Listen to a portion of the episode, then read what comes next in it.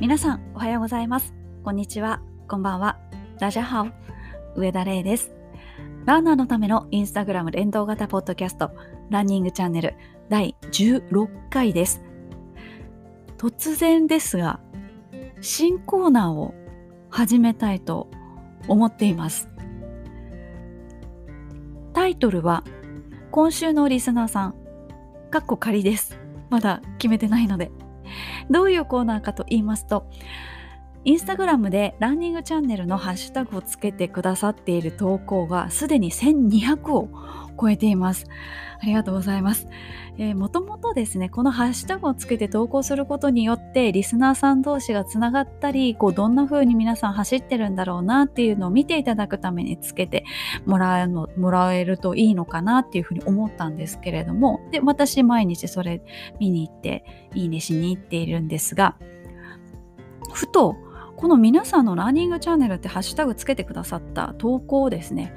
もう一度こちらのポッドキャストでご紹介することによってこうよりこう情報がこう循環していっていい方向に行くんじゃなかろうかというふうに思いまして、えー、このコーナーを作ることにしました。あと、まあ、オープニングトークもあの毎回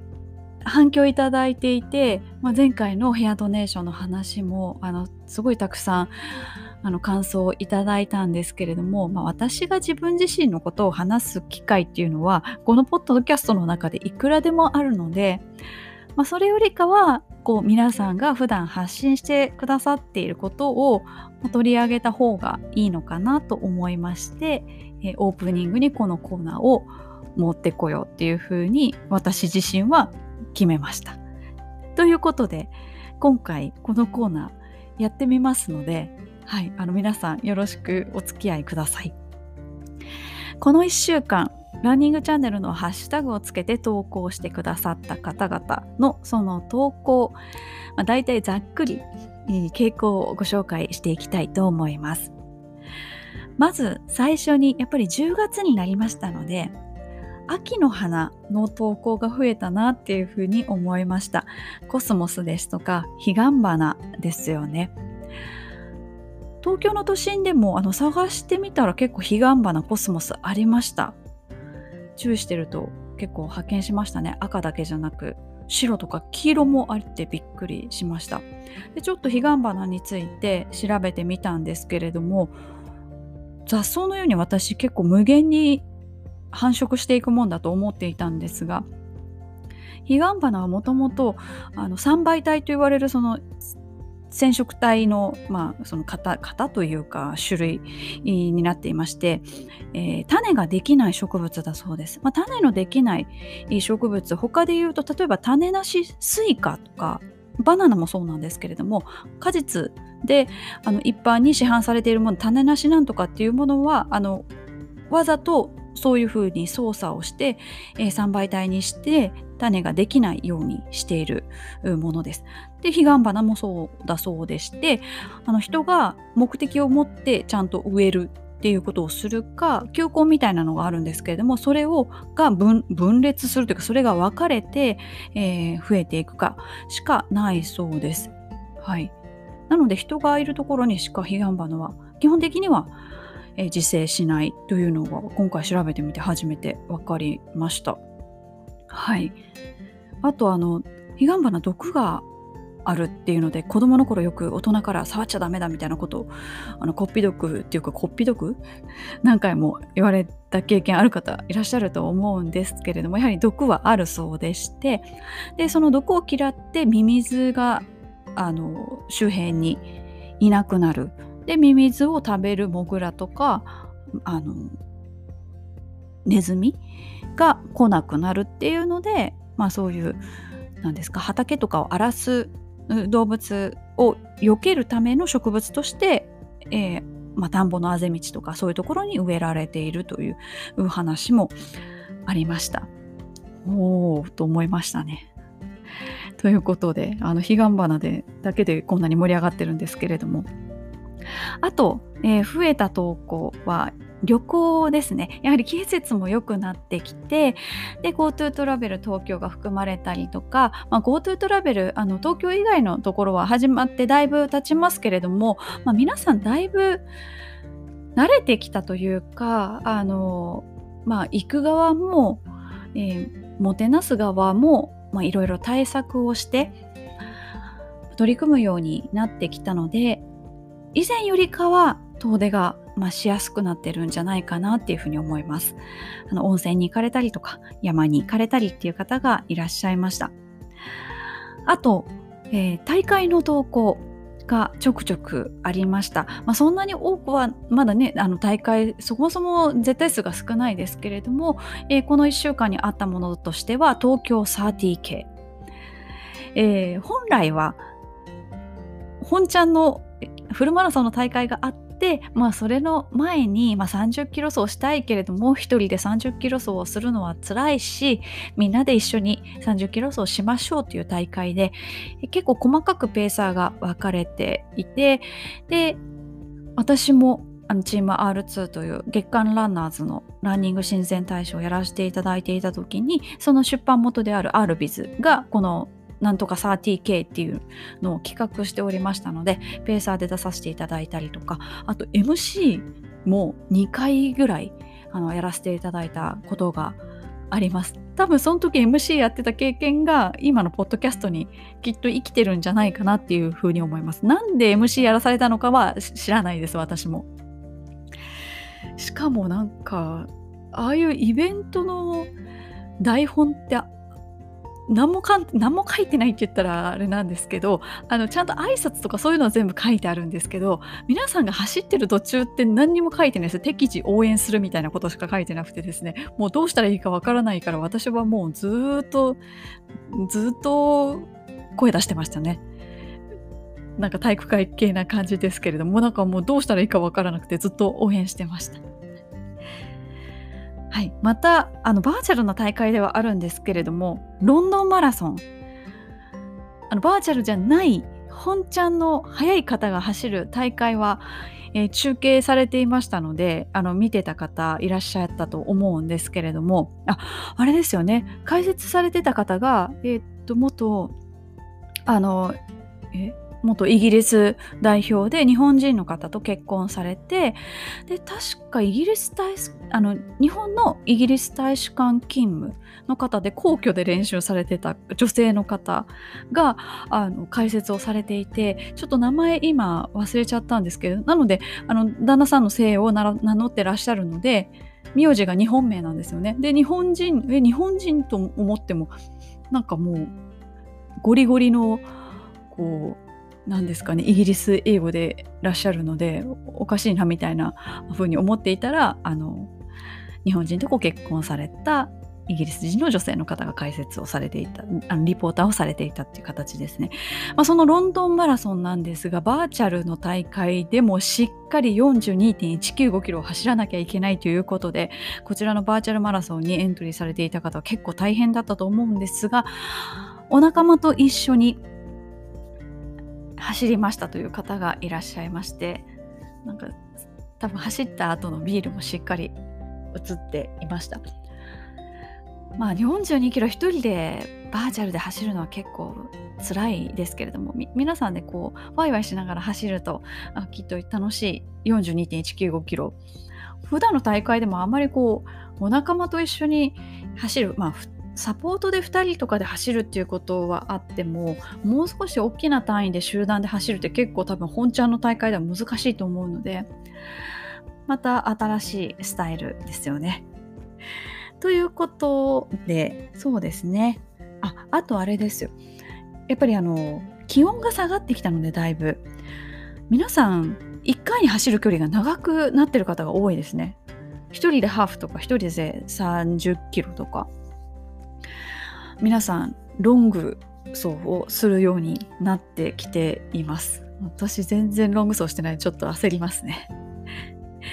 というような形でこの1週間のランニングチャンネルのハッシュタグ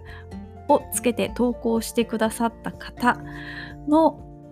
動きをご紹介するコーナーとして今週のリスナーさんかっこ仮ではありますがご紹介していきましたどんな感じでしょうか？はいあの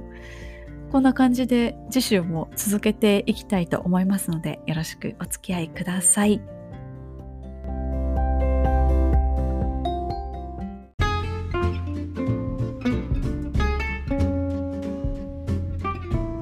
それではランナーズボイスのコーナーに移りたいと思います。こちらのコーナーはインスタグラムのストーリーズの中にある質問コーナーを利用しましてランナーの皆さんからいろいろご意見を頂戴するコーナーになっております。今回のお題はお気に入りおすすめのアイテムです。このお題をですね考えた時にちょっと広すぎるかなっていうふうに思ったんですね。例えばウェアとか食べ物とかシューズとか、まあ、グッズとかこう何でも回答できるじゃないですか。なのでかなりばらけるんじゃないかなっていうふうに事前に予想をしてたんですけれども蓋を開けてみると意外とピンポイントでこの商品っていうふうにおっしゃってる方が複数いらっしゃって複数の方がピンポイントで指定してくる商品ってきっと間違いないんじゃないかなっていうふうに思いますのであの今回のこのコーナーは保存保存版ですねって自分で言うのもなんなんですけれどもあのきっと皆さんのお役に立てる部分があるかと思います。ということで、えー、早速紹介していきたいと思います。それでは最初に食べ物についてご紹介していきたいと思います。いただいたご意見で圧倒的に多かったものが和菓子です。その中でも最も多かったのが羊羹。その中で一番多かったものがセブンプレミアムの羊羹です。え大体セブンプレミアムの羊羹調べましたらグラム数重量がおおよそ 60g 弱。そしてカロリーが、まあ、150キロカロリー前後。価格が100円前後。でまた冷蔵のところではなくてですねあの冷蔵でも何でも冷凍でも何でもないところにあのパンとかその辺のところに置いてありますよね。ということで、えー、携帯するのに非常に便利。で温度管理の必要がない。食べる時に手が汚れないということで圧倒的な支持を得ました、えー、セブンプレミアムの羊羹羊羹以外では井村屋のスポーツ羊羹を挙げてくださる方もいらっしゃいました。はい。私も羊羹よくレースの前にあの食べていました。私はちょっとレースの前最後の贅沢ということで虎屋さんの羊羹このセブンプレミアムの羊羹と同じような感じでこうちっちゃく切ってあって、えー、まあ、パッケージングしてあるんですけれどもさっき調べたら1本300円ぐらいしてました。でもやっぱりこうご褒美だからっていうのではい。こうレースの前に最後に食べる優しい甘みっていう感じですかね。ということで食べ物編は圧倒的に羊羹を支持されている方が多かったです。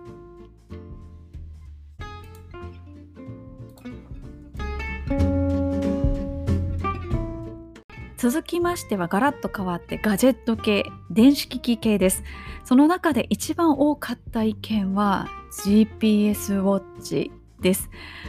まあ、特に私のことを配慮してくださってかガーミンですというふうに書いてくださっている方がとても多くてありがとうございます。あのガーミンの担当者の方もこのポッドキャスト聞いてくださっているので、はい、あのこの場を借りてたくさん意見いただきましたというふうにご報告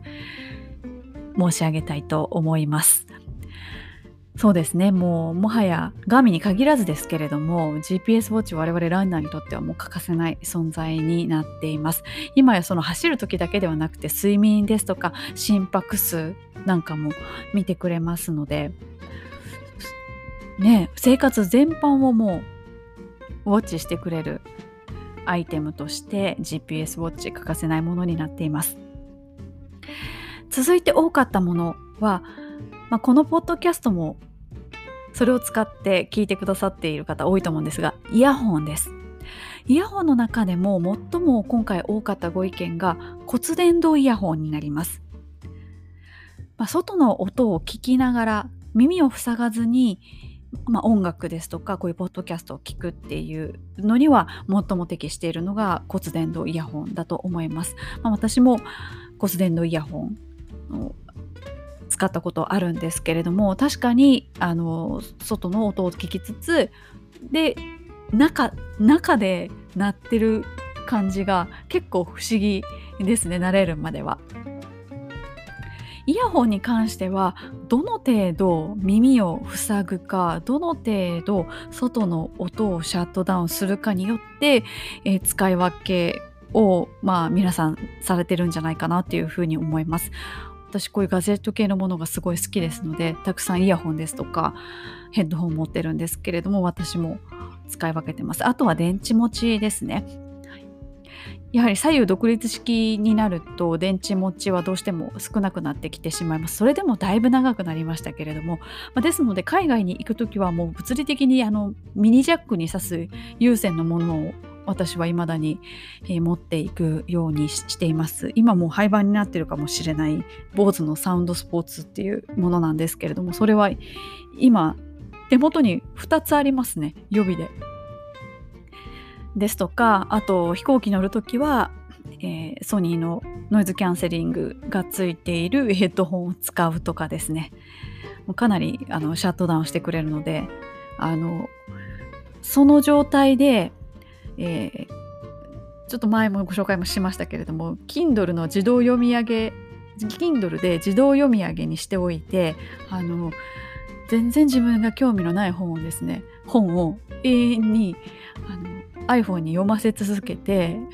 つまらないって思いながら寝ると結構飛行機の中でも寝れるっていうのを編み出しましてそういうのを使ったり、えー、しています。あとあの、まあ、遮音性の高いこう耳の穴を完璧に塞ぐようなものは逆に足音を拾ったりするので足音とかあと息遣い自分のものが気になっちゃうっていう方はちょっとそういうのは避けた方がいいのかなっていうふうに思います。まあ、逆にランニングトレッドミルとかじゃなくてエアロバイクとかだと、まあ、別にその足音はしないのでそういう密閉度が高いものを使ってもあの比較的快適に過ごせるかなっていうふうに思います。ということで場面に応じてイヤホンも使い分けてる方いらっしゃるんじゃないかなっていうふうに私は思うんですけれどもいかがでしょうか。ということでガジェット系お伝えしました。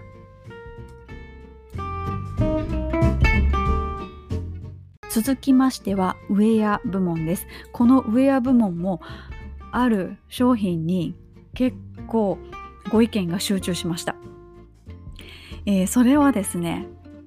ボトムスなんですけれどもポケットがいっぱいついているタイプのボトムスです。え具体的にはノースフェイスのフライウェイトレーシングショーツそしてミズノのマルチポケットパンツそしてパタゴニアのストライダーパンツいずれもポケットがたくさんついている、まあ、ランニングのショートパンツになります。えー、そのうちですね私ノースフェイスのものとパタゴニアのものを持っているので今実物を手元に、えー、持ってきているんですけれどもちょっとミズノのは持ってないので写真で見る限りなんですけれどもノースフェイスとすごい似てます。で、えー、安いです。5000円台。ノースフェイスのものは1万円近くすると思うので、えー、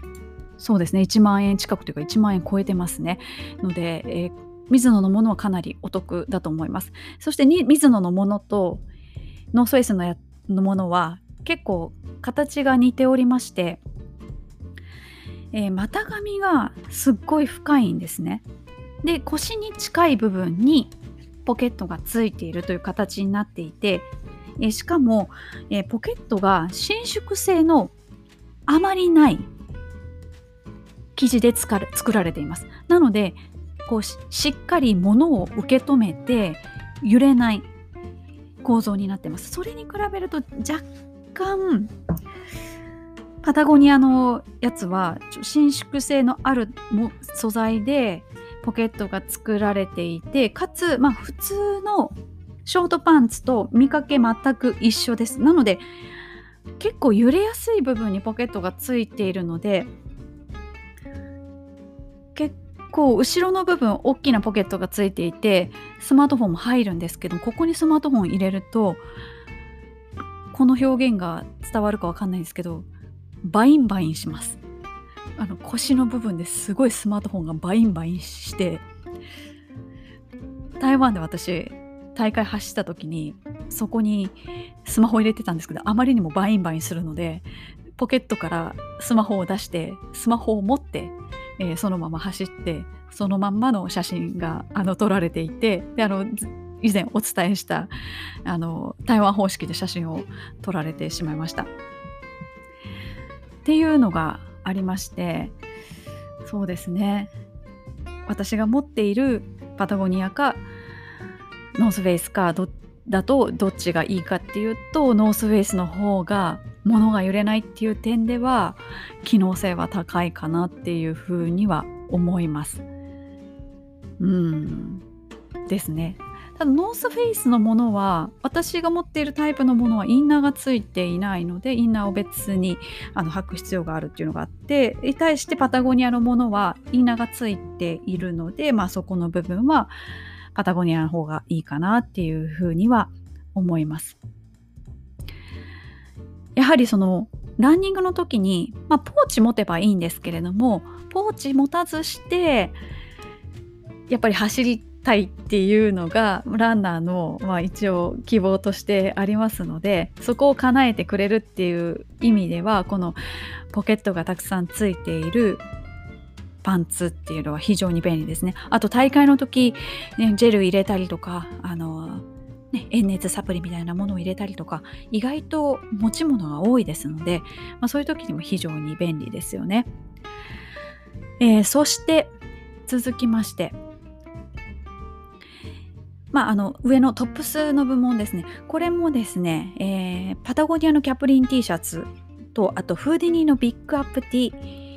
を上げてくらっしゃる方がいらっしゃいました。これ多分、フーディニーの方は私ちょっとあのわからないんですけれども、ネットで見る限りは、今最新で出てるパタゴニアのキャプリンと素材がかなり似てると思います。えっ、ー、と、ポリエステルなんですけれどもなんですけれども使い古したあいい意味でですよ。いい意味ですごくいい意味でこう使い古したコットンみたいな肌触りなんですよ。すごい気持ちがよくって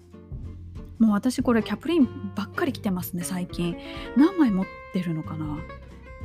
えっと45枚持ってます。はい。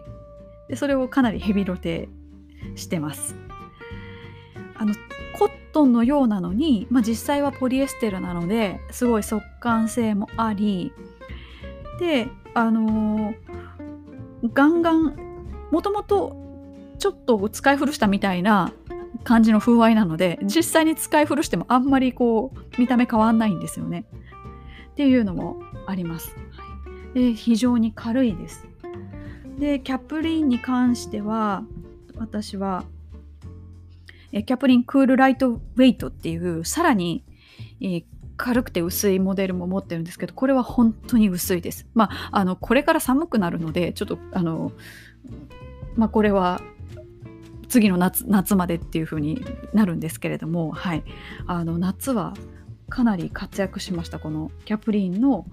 ライトウェイトライトウェイトでしたっけ？今タグをまた見に行ってキャプリーンのあクールクールライトウェイトですねちょっと一段高くなっちゃうんですけれどもあの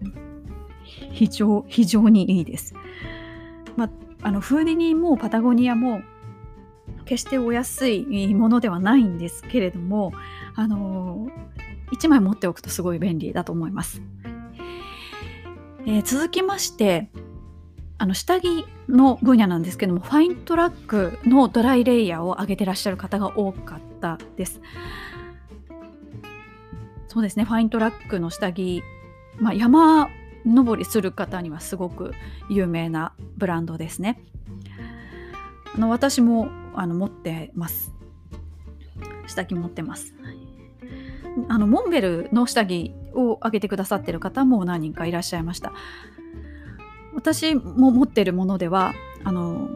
腹巻き私も持ってます。モンベルの。スポーツ用の腹巻きです。なのであのモコモコしているわけでもなくバカのバカボンのパパみたいなのでもなくすごい薄いものです。で意外とあの冬に限らずなんですけれども夏でも意外となんですけど走ってる時にちょっとお腹ちょっと触ってみてください。今の季節でもいいんですけど意外と冷えてるんですよね。で私なんかある時にそう夏の大会かなんかの時になんかお腹なんかの拍子にお腹触ってすごい冷たくてびっくりしてあこれはもうお腹を冷やしていかんなと思いまして、えー、すぐ買いに行きました。で冬の大会にはあの欠かせないものになっていますが走ってるうちになんかもうクシュクシュになってしまってなんかなんていうんですかね腹巻き状態になってないこともあるのであのファイントラックのものとかだと、スポーツブラと一体化してるものとかあったりするので、まあ、そういうのもあの汗冷えとかしてしまう人はそういうのもおすすめかなっていうふうに思います。えそしてウェアで番外編なんですけれども何人かの方がですね J リーグのユニフォームが欠かせませんっていう方がいらっしゃいましてご紹介しておきたいと思いますしかも普段応援しているチームとは別のチームのユニフォームを着て走るっていう方もいらっしゃいまして確かに大会の時に J リーグの、まあ、サッカーのユニフォームですね着てる方多いですよね。あと去年とかだとラグビーのユニフォーム着てる方やっぱりワールドカップがあったので多かったですよね。そういうこう他のスポーツのユニフォームを着て走るっていうのもあとあのそういうユニフォームを着ていると応援してもらいやすいですよねなんか例えばなんか FC 東京の人頑張れとかガンバ大阪の人頑張れとかそういうふうに声をかけてもらえるので応援してもらいやすいっていうのもありますね。そうこれを複数の方が書いてらっしゃってああなるほどっていうふうに思いました。ということで上編は以上となります。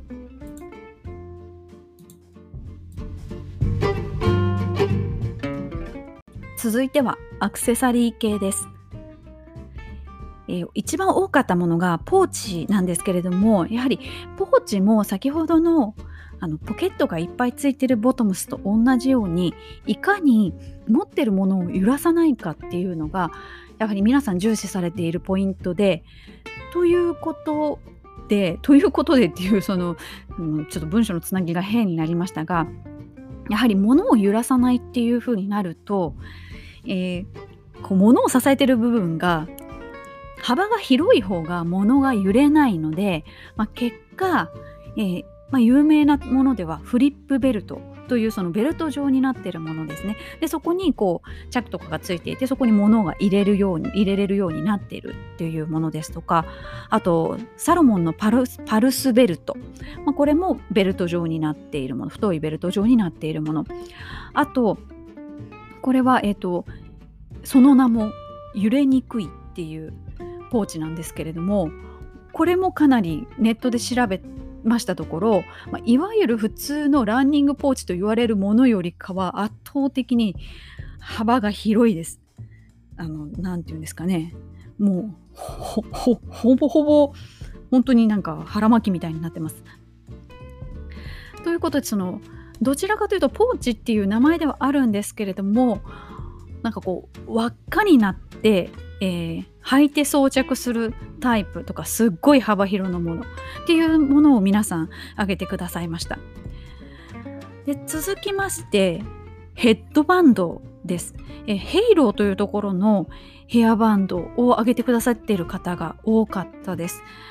あの眼鏡をかけていらっしゃるので、えー、汗がこう垂れてこないようにそれをつけていらっしゃると。であと眼鏡を普段やってらっしゃる方コンタクトが合わない方っていうのはどつきのサングラスをされている方がいらっしゃいまして、まあ、それに関してはお高いんですけれどもオークリーのもので7万円ぐらいするらしいんですけれどもそういうものをしてますという方がいらっしゃいました。で同じくサングラス分野ではやはりですが流行ってますよね。えー、グダーのサングラスしてる方がおすすめする方がされてる方がすごく多かったです。まあ、カラフルですし、まあ、ランニングの時だけではなくて普段でも使えますし、まあ、他のスポーツでも使えると。で何しろお安いっていうのがあっていろんな種類集めたくなるっていうのがグダーのサングラスですよね。ちょ私はちょっとグダーのサングラス大きすぎてなんかもうなんかどれをつけてもタモリみたいになるなるのでちょっとあの最近はつけてないんですけれどもけどやっぱりカラフルで楽しいっていうのがグダのサングラスだと思います。あとは帽子ですね。帽子は前回というか以前ご紹介したパタゴニアのダックビルキャップをあげてらっしゃる方が何人かいらっしゃいました確かにこのダックビルキャップはいや帽子なんてそんなに変わな変わらないっていうふうに私思ってたんですけれどもこの帽子はやっぱよくできてますね軽い軽いですしでも軽い帽子っていくらでもあるんですけど軽くってストレスが少ないですね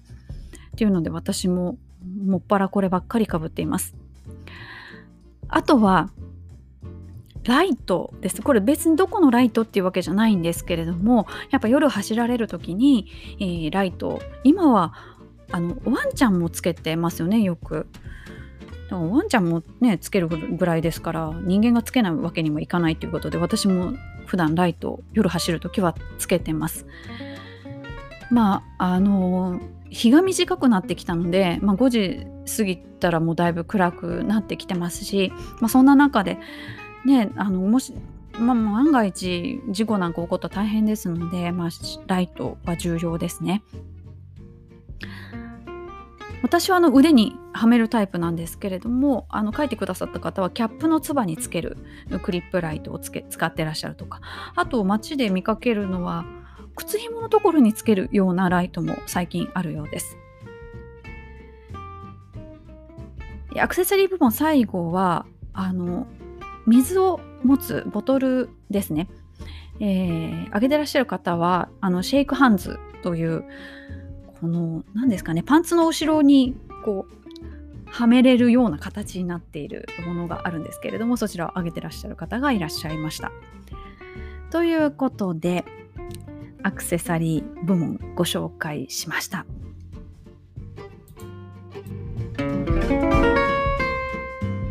えー、最後は靴です。シューズです。あの私事前予想では自分の事前予想ではやはり今のこうシェアを反映した結果になるのかなと思っていてナイキが一強になるのかなと思っていたんですが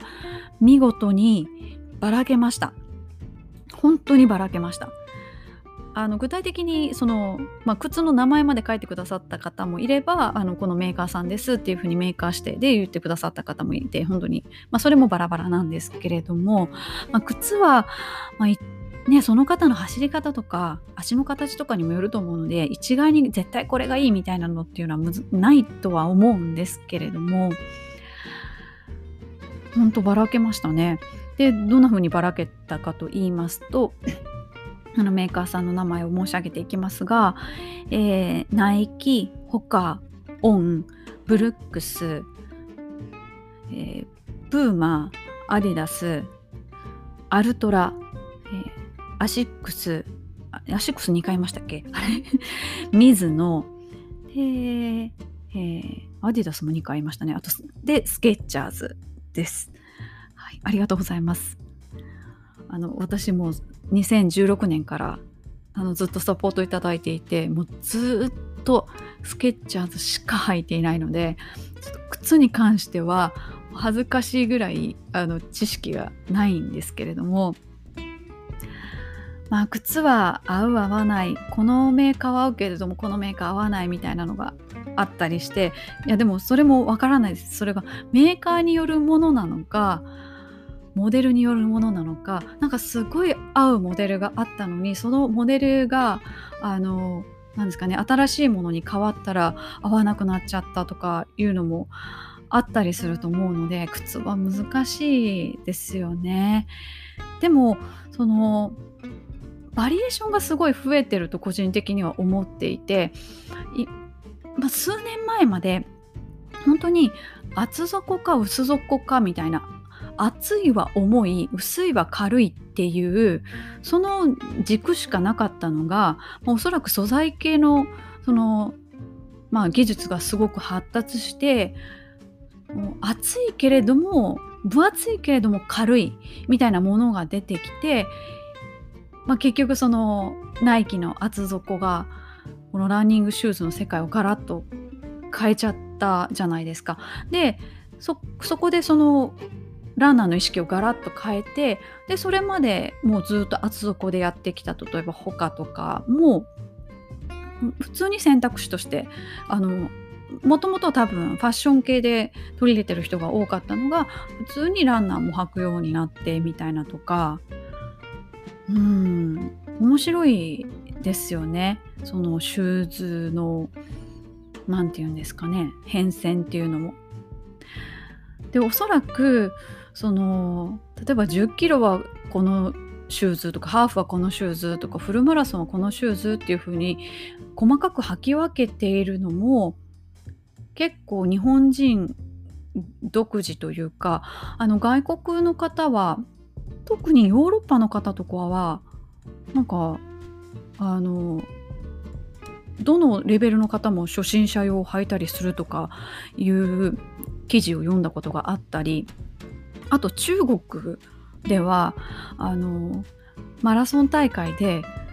5時間ぐらいで申請してらっしゃる方が履いてる靴で一番多いのはベイパーとか。あのなのでこのその高ければいいっていうふうにあの中国の方は思ってるらっしゃる方がいたりとかして国民性も結構出たりするので面白いなって思う一方シューズメーカーの人は大変だろうなと思って国によって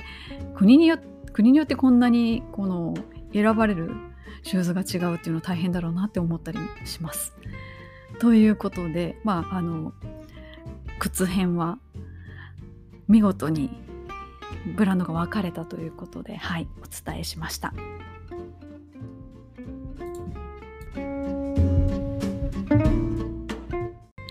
ということで、今回のランナーズボイスはお気に入りおすすめのアイテムということで、たくさんの方からご意見いただきました。ありがとうございました。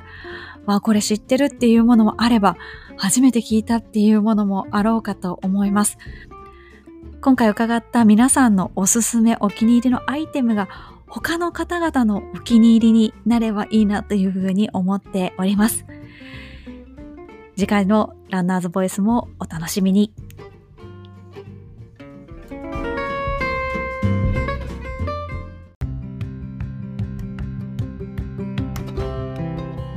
続きましては教えてガーミン先生のコーナーです。こちらのコーナーはガーミンジャパンより正式にガーミンマスターとして認定していただいている私が皆さんのガーミンに対する素朴な質問ですとか楽しい機能についてお伝えしていくコーナーになっておりますが今回はトラブルシューティングです。新しいガーミンウォッチがガーミンコネクトとうまくコネクトできない時の対処法についてお伝えしていきたいと思います。私多分あのガーミンの中の人以外では日本で一番ガーミンウォッチと自分のスマホをペアリングしてきた女だと思いますので、はい、あの私なりの対処法ですがこれで解決何度もしてきているので皆さんにお伝えしたいと思います。周りでうまくいかないっていう方がいたら是非教えてあげてください。ということでまず作業を始める前にですね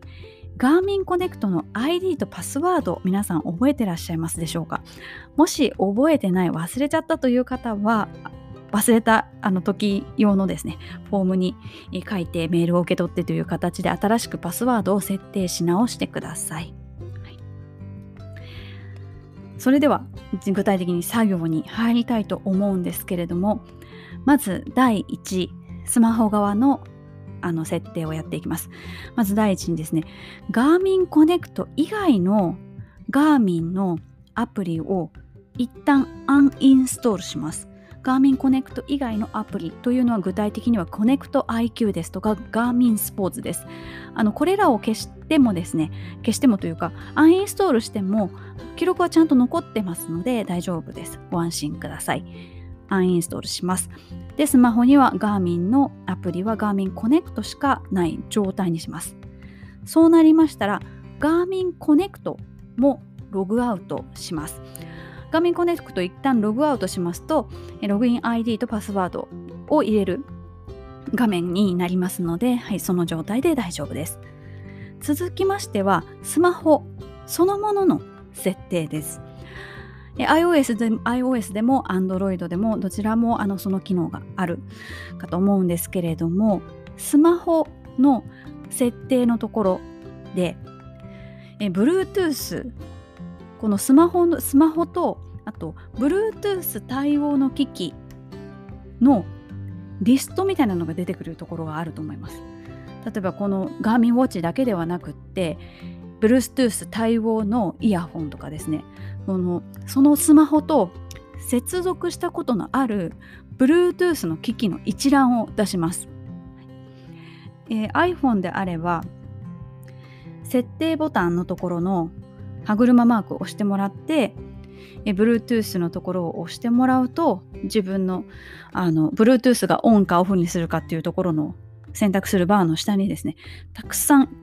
まあ、たくさんじゃない人もいるかもしれないですが今まで接続したことのある機器の一覧が出てきます。でその中でペアリングがうまくいかなかったガーミンウォッチの名前があればそこをですね押してもらって、えー、接続を一旦解除します。このデバイスの登録を解除というところがありますので登録を解除します。で登録が解除しましたら、まあ、念のためですが Bluetooth オフにしますスマホ側。で次 Garmin Watch 側です、えー、Garmin Watch 側設定を全リセットします。システムリセット設定リセットもしくはデータ削除と設定リセット。新しい画面ウォッチを想定してますのでまだアクティビティしてない状態だと思いますので一旦全部もう消しちゃいます。全リセットしますと、えー、ガーミンの青の三角みたいなのが出てきまして再起動する。再起動します、はい、でガーミンウォッチ側も全部設定リセットしました。という状態になりましたらスマホ側で Bluetooth をオンにします。そして Garmin Connect 開いて再ログインします。そしてもう一度ペアリングの作業をやり直してみてください。おそらくうまくいくはずです。もしもしこれでもうまくいかなかった場合これは、えー、ガーミンエクスプレスエクスプレスというのを使います。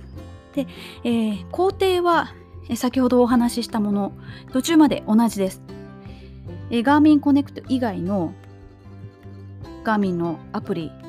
一旦消します。ガーミンコネクトログアウトします。スマホ側で Bluetooth の登録を切って Bluetooth をオフにします。で時計側の設定を全リセットします。はい、一旦ここまでやります。その後、必要なものは PC です。あと充電用のケーブルです。ガーミンの。で PC にガーミンエクスプレスをまだインストールしてないという方は、ググっていただくとすぐ出てきますので、ガーミンエクスプレスというものを PC にダウンロードしてください。ダウンロードが終わりましたら、ガーミンエクスプレス立ち上げていただいて、で、えー、その後ですね、U、UBS と USB をいつも間違えるんですよ。U、USB ですね。USB のところに、えー、ガーミンの充電のコードを挿します。そしてガーミンをつけます。なので直接 PC とガーミンをこう接続させている状態ですね。えそうするとガーミンエクスプレスの方がですね、この新しいデバイス登録しますか？というふうに聞いてきますので、そのガイドに従って PC 上でそのガーミンウォッチを登録してください。で登録が終了すると、えー、コネクト、ガーミンコネクトにアクセスしますかというふうに最後に出てきますので、Web 版のガーミンコネクトにアクセスします。でこの時も、え ID とパスワードを要求される時がありますのでそれはしっかり覚えておいてください Web 版の Garmin Connect に進みましたらその新しいデバイスが登録されているはずです、はい、それを無事に見届けましたら PC と Garmin Watch 接続を解除します、はい、その後にスマホ側の Garmin Connect を、えー、再ログインします。で、あの、もちろん、Bluetooth もオンにします。スマホの。で、再ログインしますと、もうすでに、あの、ウェブ版とアプリ版で同期ができている状態であれば、えー、ガーミンコネクトで登録されたデバイスがありますというような形で、その登録されたデバイスが出てくるはずです。デバイスのところに。で、えー、そこを押しまして、ガーミンコネクト側で設定を行っていくという順序になっています。おそらくここまでやれば何かしら解決はするはずです。これが、あの、これで日も絶対100%絶対になんかペアリングできるっていう保証はないんですけれども私は、まあ、この方法で、まあ、ペアリングできなかったことはないのでぜひともあの皆さん新しい機種手に入れたけれどもペアリングうまくいかないという方はですねこちらの方法を試してみてください。ということで今回の教えてガーミン先生は新しいガーミンウォッチがうまくガーミンコネクトとペアリングできない時の対処方法をご紹介しました。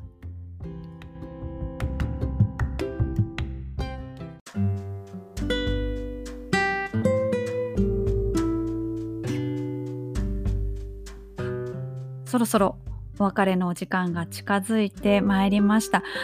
今回、あの最初にも言ったんですけれども、すごい意見ばらけるだろうなと思ったんですが、意外や意外、同意見の方が結構いらっしゃいまして、ということは、あの、今回皆さんがおすすめしてくださったものは、もういろんな方がおすすめされているものということで、気になったものがもしあればぜひ調べてみてください。はい、私はもうすでに羊羹がすごい食べたくなってます。あの、今、夕食前なので。でも食べちゃったらちょっとね、夕食食べれないので我慢しますが、今度買いに行ってみようと思います。ということで、今回も皆さんたくさんご回答いただきましてありがとうございました。次回のテーマなんですけれどもこれまでかなりたくさんリクエストをいただいていたんですがちょっとやるのをどうしようか、まま、迷っていたテーマがありまして、えー、そちらをあえて持っていきたいと思います。次回のテーマはランニング中に聴く音楽です。なぜ迷っていたかと言いますとまあ、著作権の都合上このポッドキャストの中でその音楽をかけることができないのでこうご紹介だけにとどまってしまうのでこうどうしようかなって思っていたんですがちょっと皆さんからご意見を募りたいと思います。で一つお願いがあるんですが年代別でランキングを取りたいと思いますのでコメントのところにですねあの年代を明記していただけると助かります。年代とそのおすすめの曲ですね。で、多分、皆さん何曲もそういう聴いてる曲あると思うんです。でしかも、シチュエーションによっても違うと思うのであの複数ある方は複数書いていただけるとありがたいです。例えば朝ランの時はこの曲とかトレッドミルで走ってる時はこの曲とかですね。あのそういうのがあればそれも合わせて書いていただけると幸いです。あのアカウント名で全部コメントを何て言うんですかねこう割り振りしておりますのであの年代は一回書いてくだされば大丈夫です。こちらの方で集計します。で、ご意見の募集方法は